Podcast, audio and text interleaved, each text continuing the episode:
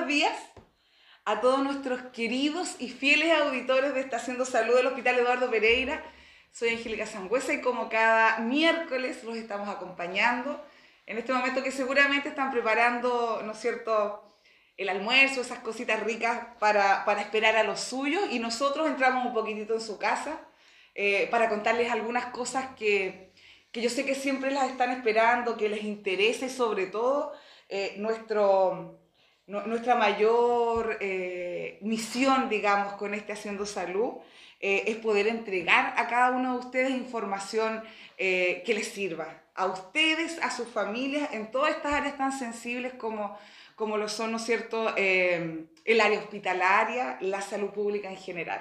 Así que bienvenidos y voy a partir por saludar a nuestro subdirector médico, el doctor Rubén Muñoz. Doctor, muchísimas gracias por estar nuevamente en esta Haciendo Salud. Muchas gracias, señora Angélica. Un gran saludo a toda la gente que nos está escuchando. Y bueno, espero que esta conversación sea de provecho para todos nuestros usuarios. Muchas gracias. No me cabe duda que vamos a tener una tremenda conversación porque el día de hoy tengo una invitada de lujo.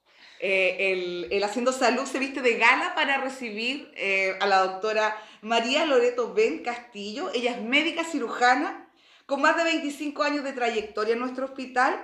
Ella es jefa de la unidad de gestión quirúrgica del Hospital Eduardo Pereira, que integra y coordina los servicios de cirugía, pabellón y de gestión de la demanda quirúrgica. Además, ella es, ¿no es cierto?, y lo ha sido durante todo eh, eh, este, este, tiempo de trayectoria, la jefa de la unidad de cirugía y su vasta experiencia, ¿no es cierto?, incluye haberse desempeñado anteriormente en cargos de directora, subdirectora médica del Hospital Eduardo Pereira, pero también fue subdirectora médica del Servicio de Salud al Paraíso San Antonio, entre muchas otras cosas y, cargos, ¿no es cierto?, que, la doctora Ben eh, ha tenido en su amplio desarrollo profesional. Loreto, muchísimas gracias por estar en Estación de Salud. Muchas gracias a ustedes por invitarme. Eh, desde mi pequeño ámbito ahí de la cirugía, Espero poder, por supuesto, estar siempre a, la disposición de ustedes, los usuarios. Así que aprovecho de saludar a todos, todas y todes, porque estamos para servirlos. Así es que aquí dispuesta a contestar cualquier duda que se presente. Muchísimas gracias. Nosotros hace un tiempo contarles también que implementamos, ¿no es cierto?, un nuevo sistema en el Haciendo Salud porque nos vamos renovando.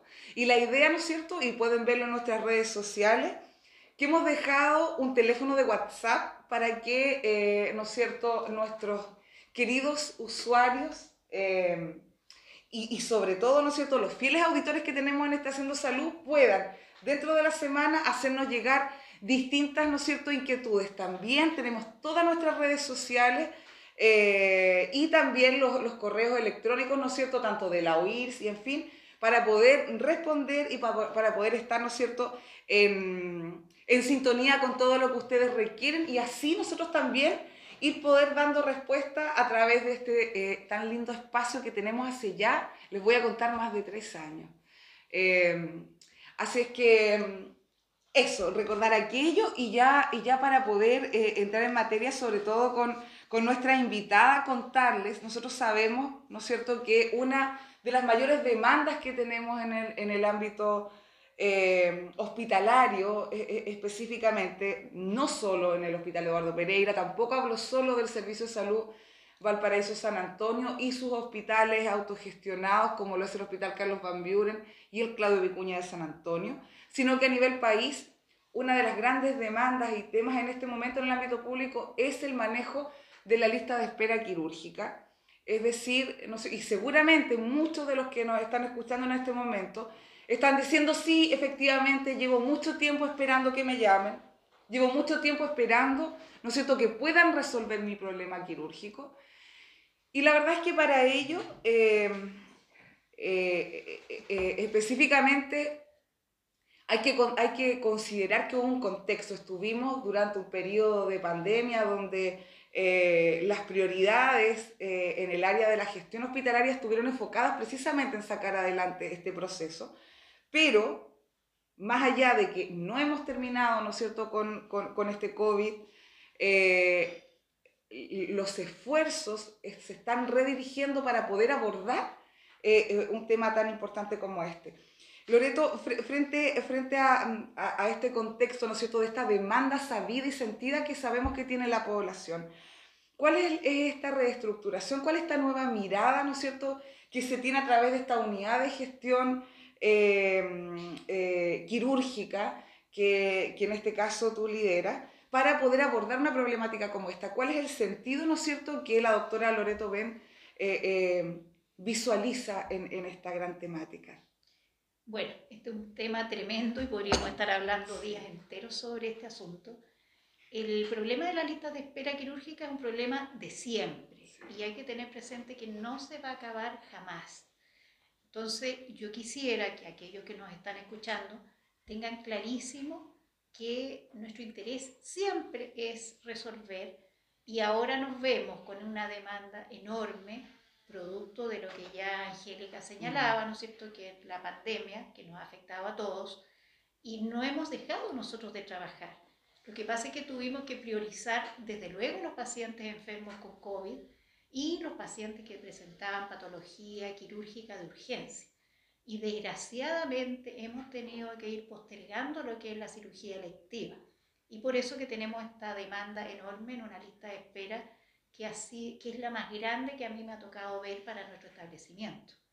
Entonces, justamente porque tenemos una demanda distinta a la que hemos tenido en años anteriores, se ha planteado en este establecimiento una nueva estructura organizacional que pretende dar respuesta justamente a esta demanda. ¿En qué consiste esta nueva estructura organizacional?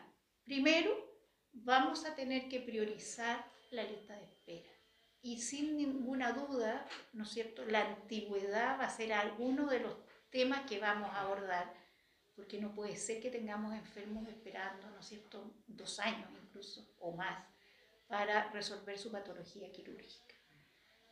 Pero sin embargo quiero yo dejar presente que la priorización en la atención quirúrgica sigue teniendo que ver con urgencia y con otro tipo de considerando que nosotros sí vamos a tener que tomar en cuenta al momento de decidir quién va primero y quién va después. Entonces, yo pido paciencia y comprensión porque lo más probable es que vamos a abordar primero a los pacientes que más lo requieren desde el punto de vista sanitario y después vamos a considerar ¿no la antigüedad que tienen en las listas de espera. Tenemos una tremenda estructura con gente muy capacitada en los ámbitos de la administración y de la misma gestión clínica, con los cuales vamos a trabajar priorizando en primer lugar la lista de espera para poder dar respuesta, ojalá a todos los que más podamos. Sobre todo vamos a abordar los pacientes que están, ¿no es cierto?, desde el 2020 hacia atrás. Hacia atrás. No significa que los que están después de ellos, 2021, 2022, van a quedar sin atención. Si lo requieren de urgencia, por supuesto que van a ser atendidos como corresponde. Qué, qué, eh, qué interesante, doctor Muñoz, eh, eh, usted como subdirector médico, lo que nos plantea la, la, doctora Ben, hay una, hay una mirada, ¿no es cierto? si bien la inquietud, tal como la doctora lo decía, siempre, siempre ha sido el interés del equipo quirúrgico de, de, este hospital, eh, y de la gestión en general, pero evidentemente estamos en, en periodos donde han ocurrido muchas cosas y, y se, se, levanta, ¿no es cierto?, eh, eh, esta nueva estructura y tenemos como, como, eje prioritario reactivar este tema quirúrgico, este, perdón, este tema quirúrgico principalmente también por, por, por, algo a lo que estamos llamados a hacer, que es ponernos en el lugar de esas personas que nos están esperando.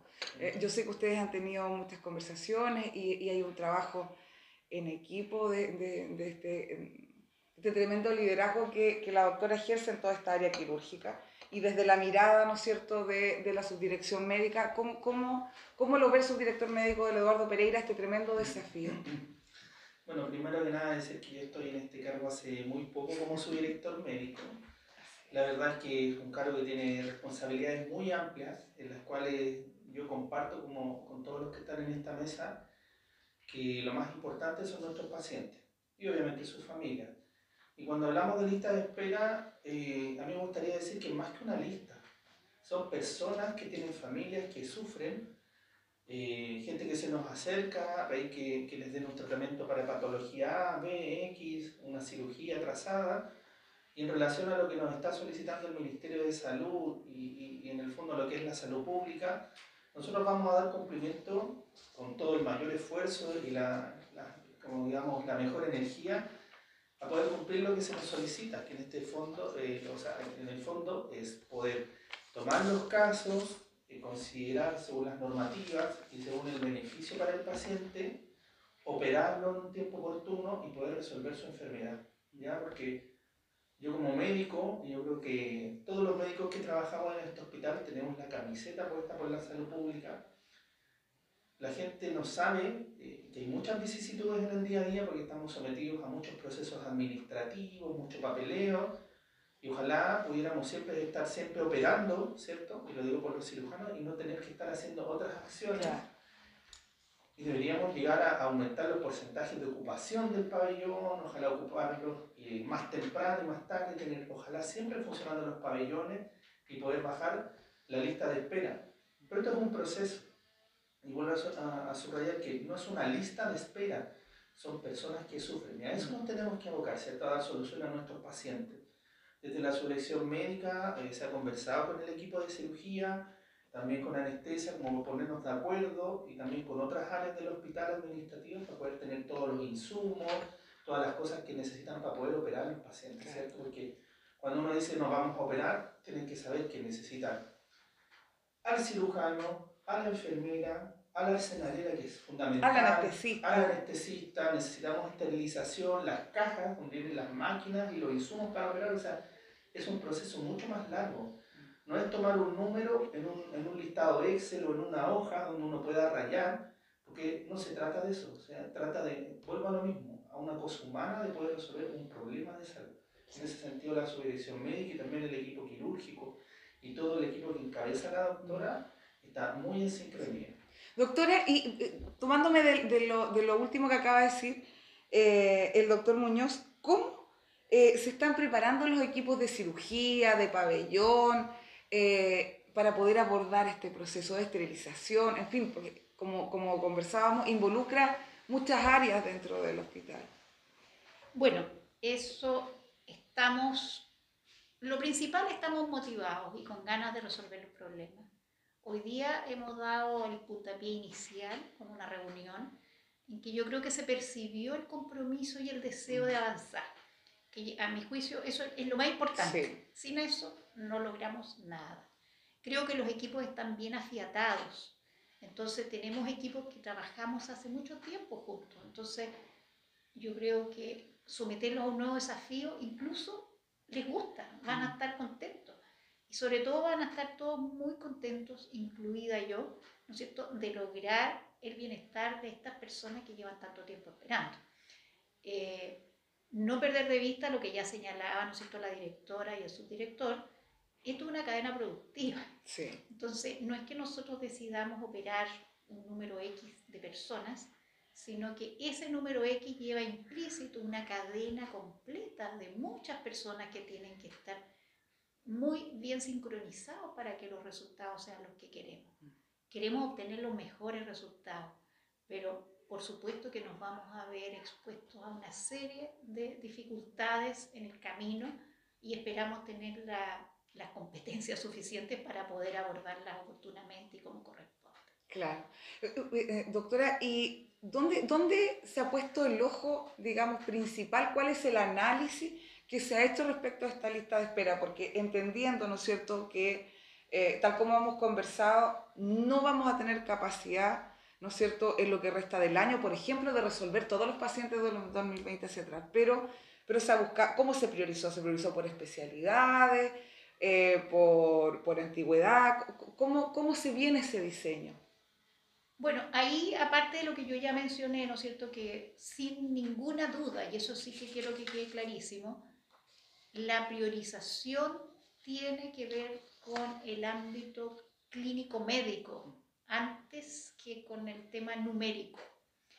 Entonces, la priorización va a estar enfocada en las personas, pero como para poder diseñar, ¿no es cierto?, un plan de, un plan de desarrollo de lo que va a ser la estrategia, nosotros necesitamos también analizar los números.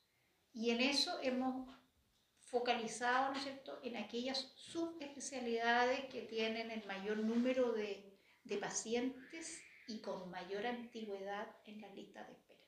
Ahí tenemos la cirugía general y la cirugía vascular. Pero no quiero que quede, ¿no es cierto?, en el ambiente de que no vamos a hacer lo otro. De hecho, eh, igual estamos incluyendo pacientes de alta complejidad en los ámbitos de la cirugía plástica, de cuello, de digestivo bajo, etcétera, de las otras subespecialidades quirúrgicas. Esos pacientes los vamos a operar en nuestro proceso diario. Y claro, porque el horario hábil sigue funcionando tal cual, ¿no es cierto? Entonces no vamos a descuidar a aquellos, sino que a eso que normalmente hacemos estamos agregando estos otros pacientes priorizados, como ya señalé, por el volumen de pacientes y por la antigüedad en la lista de. Doctora, es importante que eh, todos nuestros pacientes, todos esos porteños y porteñas que nos están escuchando, que han sido derivados, que están a la espera de alguna intervención del GEP, puedan actualizar sus datos, porque esto lleva un proceso tal como lo conversábamos, muy relevante, que tiene que ver primero con eh, la gestión administrativa, que las listas, eh, ¿no es cierto?, de las personas que están esperando puedan estar limpias, como llamamos nosotros, que no tengan doble registro, que no tengan, ¿no es cierto?, a lo mejor hay personas que tuvieron cambio de domicilio y quedaron en esta, en esta lista de espera y a lo mejor están viviendo en otra región. ¿Eso, eso resulta importante? Indudablemente, estamos justamente trabajando en esto que nosotros llamamos limpieza de la lista de espera y que no es otra cosa más que revisar los listados completos. Estamos hablando de 1.900 casos, así que eso no es un trabajo menor. Claro de esos pacientes, aquellos que están con mucha antigüedad en la lista de espera, pudieran haber cambiado su número de contacto, su domicilio, etc. Y eso nos obliga, ¿no es cierto?, a hacer un trabajo doblemente dificultoso, que es ubicarlos a través de perseguirlos en su domicilio. Entonces, si bien dentro de la estrategia de contactar a nuestros pacientes está incluido el contacto, ¿no es cierto?, domiciliario de, de los que tenemos en lista de espera, sería tremendamente útil que aquellos que saben que están en una lista de espera muy antigua y que han cambiado sus números de contacto y sus domicilios, ojalá actualizaran sus datos porque eso nos va a hacer mucho más fácil y probablemente con eso ellos van a poder acceder con mucho mayor facilidad a la intervención quirúrgica que esperan. Claro. ¿Cuáles, cuáles serían, eh, digamos, las, eh, el, el, proceso que debería esperar los usuarios. Los pacientes que están esperando tienen que esperar, ¿no es cierto? El hospital los va a contactar, eh, seguramente están se, se, tienen que estar preguntando, yo tengo que ir a preguntar, ¿cómo, ¿cómo se va a dar? Bueno, lo primero que tienen que tener claro, no tienen que abalanzarse todos al establecimiento porque no es necesario hacer eso. Nosotros tenemos los registros completos de todos nuestros pacientes a los cuales se les hizo en alguna oportunidad una orden de hospitalización. Por lo tanto, aquí están los datos, que yo espero que coincidan con los que están actualmente vigentes, y esos pacientes van a ser contactados uno por uno. Aquellos de mayor antigüedad se les va a contactar para de alguna manera reiniciar el proceso, tomar nuevamente los exámenes y probablemente van a tener un control médico, ¿no es cierto?, para actualizar una serie de cosas y la situación misma de la patología quirúrgica. Así que los enfermos van a ser contactados. No tienen que venir al hospital. Tienen que actualizar sus datos para que los contactemos con mayor facilidad, pero no necesitan venir ni al hospital, ni al consultorio, mm. ni a la urgencia. Todo eso va a ser a través de, de nuestro sistema que tenemos establecido, ¿no es Un sistema de llamada y de búsqueda de nuestros claro. Eh, doctor, ¿cuál eh, eh, es la mirada que usted le da a este proceso de aquí en adelante? Me refiero, a, lo conversábamos hoy día en la reunión, eh, doctora Ben, doctor Muñoz, que la idea es que esto se levante, ¿no es cierto?, como un, proceso instalado en el hospital y que no, y que no signifique, porque esto, esto va a tener eh, mucho capital, digamos, va a haber muchas, muchas cosas que rescatar eh, dentro de todo lo que también destacaba la, la doctora, que tiene que ver con, con esa... Em, con esa, e, e, ese entusiasmo, ¿no es cierto? E, esa, esas ganas de querer estar y entendiendo, y vaya desde ya mi absoluto reconocimiento para todos y cada uno de los equipos del hospital, eh, eh, yo se los mencionaba en ese momento, el equipo de cirugía, y, y, pabellón, donde evidentemente realizábamos esta cirugía, no dejó de funcionar, doctora, en todo el periodo de pandemia.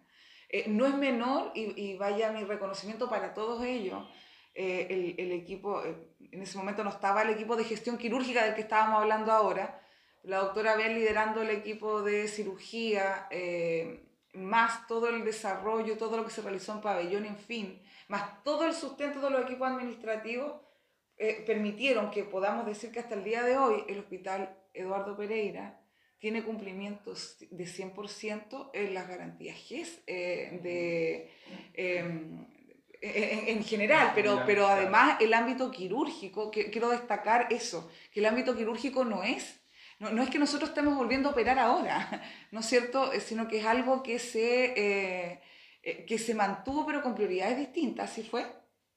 Sí. Eso es lo que yo ya mencioné claro, de a la pasada, ¿no es cierto? Nosotros nunca hemos dejado de operar. Lo que pasa es que la pandemia nos puso un obstáculo gigantesco para el mundo entero, en el cual la priorización, por supuesto, se focalizó en los pacientes con COVID y desde luego tuvimos que postergar lo electivo y abocarnos fundamentalmente a la patología quirúrgica de urgencia, que fue bastante durante el periodo, y logramos rescatar todos los pacientes con garantía GES, que afortunadamente pudimos darle respuesta con la oportunidad que corresponde. Claro. Y debo decir también que nunca se abandonaron a los pacientes oncológicos.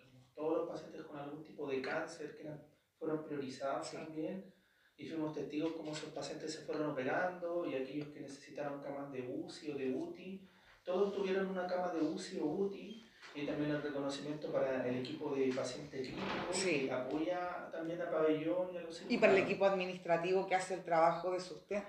O sea, es una cadena muy... Es una cadena virtuosa porque si en el, en el eslabón se nos cae algún punto de la cadena, el proceso no resulta. Entonces eh, yo creo que también es súper importante lo que dijo la doctora Vélez, que la gente esté dispuesta, que reciba los llamados, que se actualicen los datos para poder limpiar las listas, ¿cierto? Que es muy, muy importante.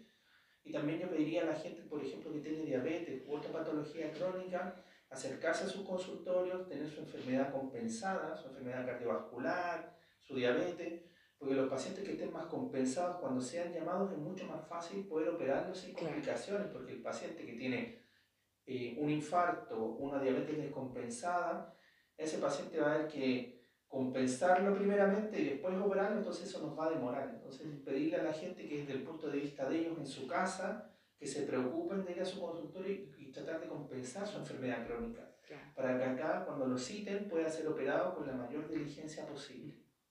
Y lo que les iba a, a, consultar yo, eh, eh, considerando lo mismo, este proceso, este proceso lo que esperamos es que logre eh, altos estándares de eficiencia. Y esos estándares de eficiencia son que podamos operar a más personas en el menor tiempo posible. Exacto. Entonces vamos a sacar mucho provecho, creo yo, de este proceso. Y la idea, porque eh, entendamos que nosotros no estamos descubriendo ninguna rueda en este momento, estos procesos han sido liderados por equipos en este hospital por mucho tiempo y de forma muy exitosa. Entonces, eh, ¿cómo, ¿cómo, podemos, se lo pregunto a ambos, desde la lógica, digamos, estratégica y de gestión, cómo creen ustedes que podemos rescatar eh, a, aquellos eh, tremendos aprendizajes y voluntades que nos va a entregar todo este proceso, de modo que queden como un elemento permanente en el tiempo? Que, que, que, se sustente, digamos, y que nos pueda permitir cada vez sacar un, un, eh, un, mayor provecho a la gestión que ya hacemos. ¿Cómo, cómo lo visualizan ustedes? Bueno, el, este tema nos va a obligar, ¿no cierto?, a exigirnos al máximo en cuanto a nuestras capacidades instaladas. Y bueno, el Ministerio también ha puesto, ¿no es cierto?, y se ha preocupado de inyectar recursos nuevos, con lo que probablemente vamos a poder hacer un poco más de lo que normalmente podemos hacer. Es decir, eso es lo que se espera. Pero hay que tener presente de que yo creo que estas estimulaciones de los equipos de salud nos obligan a eficientar al máximo los recursos que tenemos, al mejor uso de los recursos públicos. Y eso a mí me, me gusta mucho, lograr, ¿no es cierto?, sacar el mayor provecho de lo que tenemos. Yo creo que eso es lo que tenemos que aprender y tener una basal. ¿A cuánto podemos llegar? Porque de ahí en adelante nuestras programaciones van a tener que ser basadas en aquello. Qué, tremendo aprendizaje, qué, qué, buena mirada. ¿Qué le parece a usted, doctor? Yo también quiero darle una mirada y decirle a la gente que nos está escuchando, y no es porque la doctora Ben está aquí, pero el hecho que sea una mujer, una cirujana que esté hablando de esto, yo lo encuentro increíble. Yo la doctora hemos conversado muchas veces y yo encuentro increíble que ella sea capaz de unar a todos esos varones que son los cirujanos y los pueda poner a disposición de estos programas de, de sacar la lista de espera, de hacer las cirugías complejas y decirle a la gente que también nuestros cirujanos son muy buenos. Sí. O sea, la, la gente supera la, la, cirugía compleja y muy compleja que se opera en este hospital y que tiene buenos resultados, se sorprenderían. Porque uno siempre ve lo malo, pero cuando uno está aquí adentro y ve el gran esfuerzo de todos los equipos, y del equipo de salud, y el administrativo, y la UCI, y el pabellón, y la recuperación, por sacar el paciente adelante, eso es súper valorable. Entonces, claro, tenemos que aprender en este proceso a mejorar nuestros tiempos, ojalá que, como lo hemos conversado, gestionar para que el pabellón empiece más temprano, para que termine más tarde, para que los tiempos entre cada cirugía sean más cortos, pero siempre haciéndolo con el fin último de que el paciente reciba la mejor atención, la mejor calidad y que se recupere lo más rápido posible. ¿Ya? Porque vuelvo a insistir, o sea, hablamos de lista de espera, pero hablamos de ese ser humano y de esa familia. Entonces, eso es lo que yo quiero enfatizar en el fondo la lista de espera es súper importante y vamos a cumplir todo lo que se nos pide, pero aquí son los pacientes los importantes y darle la tranquilidad que se les va a dar desde la subdirección y yo sé que desde las, todas las otras subdirecciones, todo el apoyo al equipo quirúrgico y esta unidad que preside la doctora Ben como para que las cosas fluyan y todo resulte en la mejor forma. Así es, así es. El equipo completo, eh, sin duda, está en este gran objetivo. Eh, Loreto, algunas palabras de despedida para todos estos eh, porteños y porteñas que nos escuchan fielmente. Yo no puedo creer, como lo digo cada miércoles, que ya se nos fue esta media hora. Eh, pero no me cabe duda que es un tema, que fue un tremendo tema para cada uno de, de todos nuestros fieles auditores, Loreto. Solamente despedirme y con una voz de esperanza, porque quiero que se sientan acogidos. Los vamos a llamar nuestra intención siempre va a ser darles lo mejor, así es que los esperamos, esperen nuestro llamado, porque vamos a tratar de darles lo mejor que podemos en este establecimiento. Muchísimas gracias a ambos, ha sido un tremendo programa. A cada uno de ustedes, eh, esperarlos el próximo miércoles en Estación Salud. No olviden buscarnos, ¿no es cierto?, eh, en todas nuestras redes sociales. No olviden, ¿no es cierto?, eh, llamar y contactarse con la OIRS nuestro Haciendo Salud es un programa que está al alero del, eh, también línea, línea programática del, del, Hospital Amigo y eso es lo que esperamos ser para ustedes. Así que que tengan una maravillosa semana y muchas gracias por estar siempre en esta Haciendo Salud.